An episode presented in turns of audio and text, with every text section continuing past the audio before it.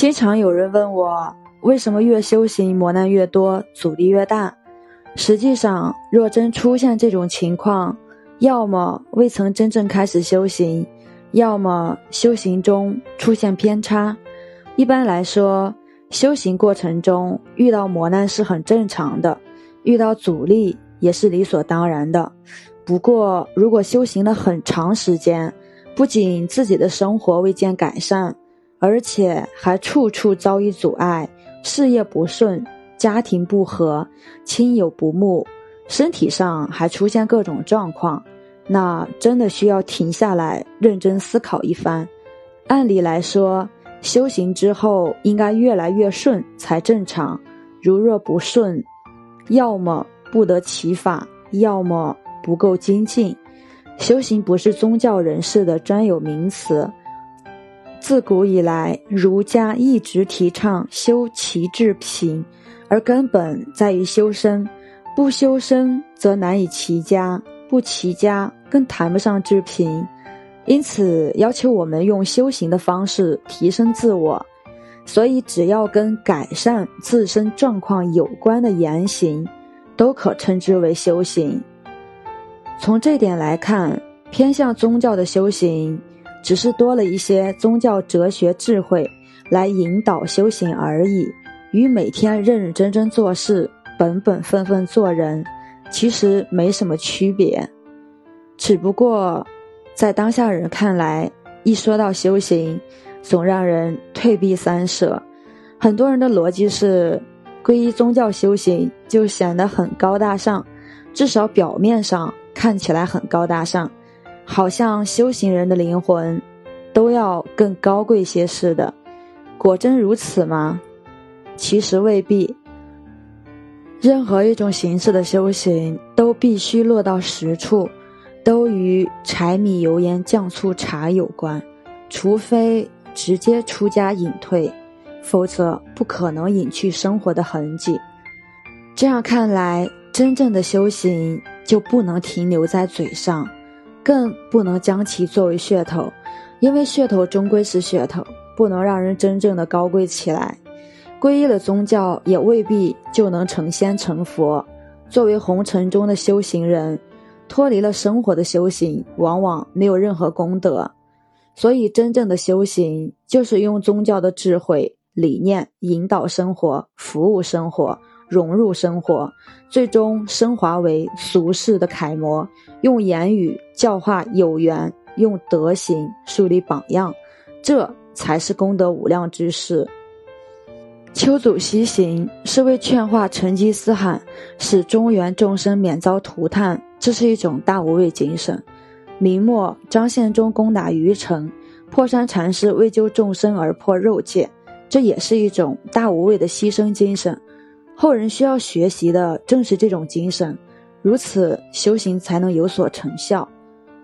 道观寺庙中的出家人以气绝成俗，遵守三规五戒，以严苛戒律规范自己，因此修的时间越长，则可远离世俗纷争，进而无吉凶祸福之余；而红尘中修行则不然。无法用寺庙道观那一套戒律要求自己，因而当因人而异、因事而异，不必拘泥于形式，修心却是根本。我有一个学佛的朋友，在家居士，常听他说，他每日早中晚各诵经三遍，且行一千零八十次朝拜大礼，早中晚课从不间断，每日如此，周末甚至更多。我问他行完这些礼需要花多长时间，他说估计得六个小时左右。然后我问他，那你工作怎么办？他说，因为修行的需要，我把工作辞了，专心在家修行。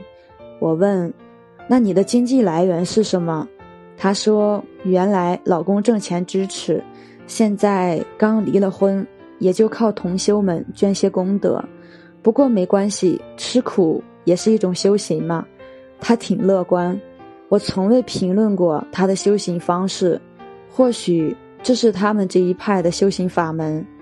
而日常生活中，我们常常会碰见类似的修行人，不可谓不虔诚，只是修行了很长时间以后，妻离子散，六亲不和，人际关系很差，进而被人当成另类。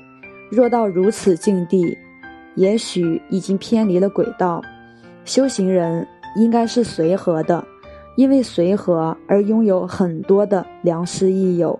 修行人当是随缘的，因为虔诚而结很多善缘。修行人当放下，放下那些该放下的，进而不执着于拥有，也不执着于未得。修行人当是慈悲的，因为慈悲可以度化有缘，度化有缘则可积功累德，功德即福报。因此，从俗世的眼光看，修行人的生活应该越过越舒坦，不是为了生活的舒坦而修行。而是认真修行之后，才会有舒坦的生活，两者并不矛盾。因而，若生活中总是遇到坎坷，那必定跟自身修行有关，要么亏了功德，要么漏了福报。而当一个人顺遂的时候，通常不会想到命数和修行，因为很多人认为“我命在我不在天”这句话是道家的，跟修炼有关。姑且不谈，不过很多人将其理解成命运掌握在自己手里，从而忽略了一直在苦苦支撑着命运的德行与修养。而德行与修养总是要落到实处的，既需要我们进入生活，可以与世俗同流，但绝不合污，如莲花一般出淤泥而不染，能够如此，即是真正的修行。说实话。修行不易，又有人说，地狱门前僧道多。修行从来不是闹着玩的，虽然任何时候修行都不算晚。红尘中修行有其独特的检验方式，即是否越来越顺。如果不是，那与其风雨前行，不如暂时停下脚步，好好反观自照，并以人为镜。前进一步很难，但退三步容易。所以，无论任何时候，我们都没有太多时间在原地驻足，而每天给自己的任务就是成为一个真正的修行人，坦然的修，大胆的行。真正的道场，扒掉你的伪装，击碎你的假修行。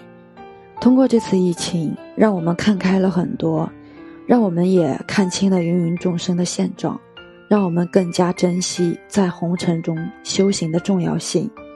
在红尘中，芸芸众生被压在五指山下，要么被钱所困，要么被情所困，要么被色所困，要么被利所困。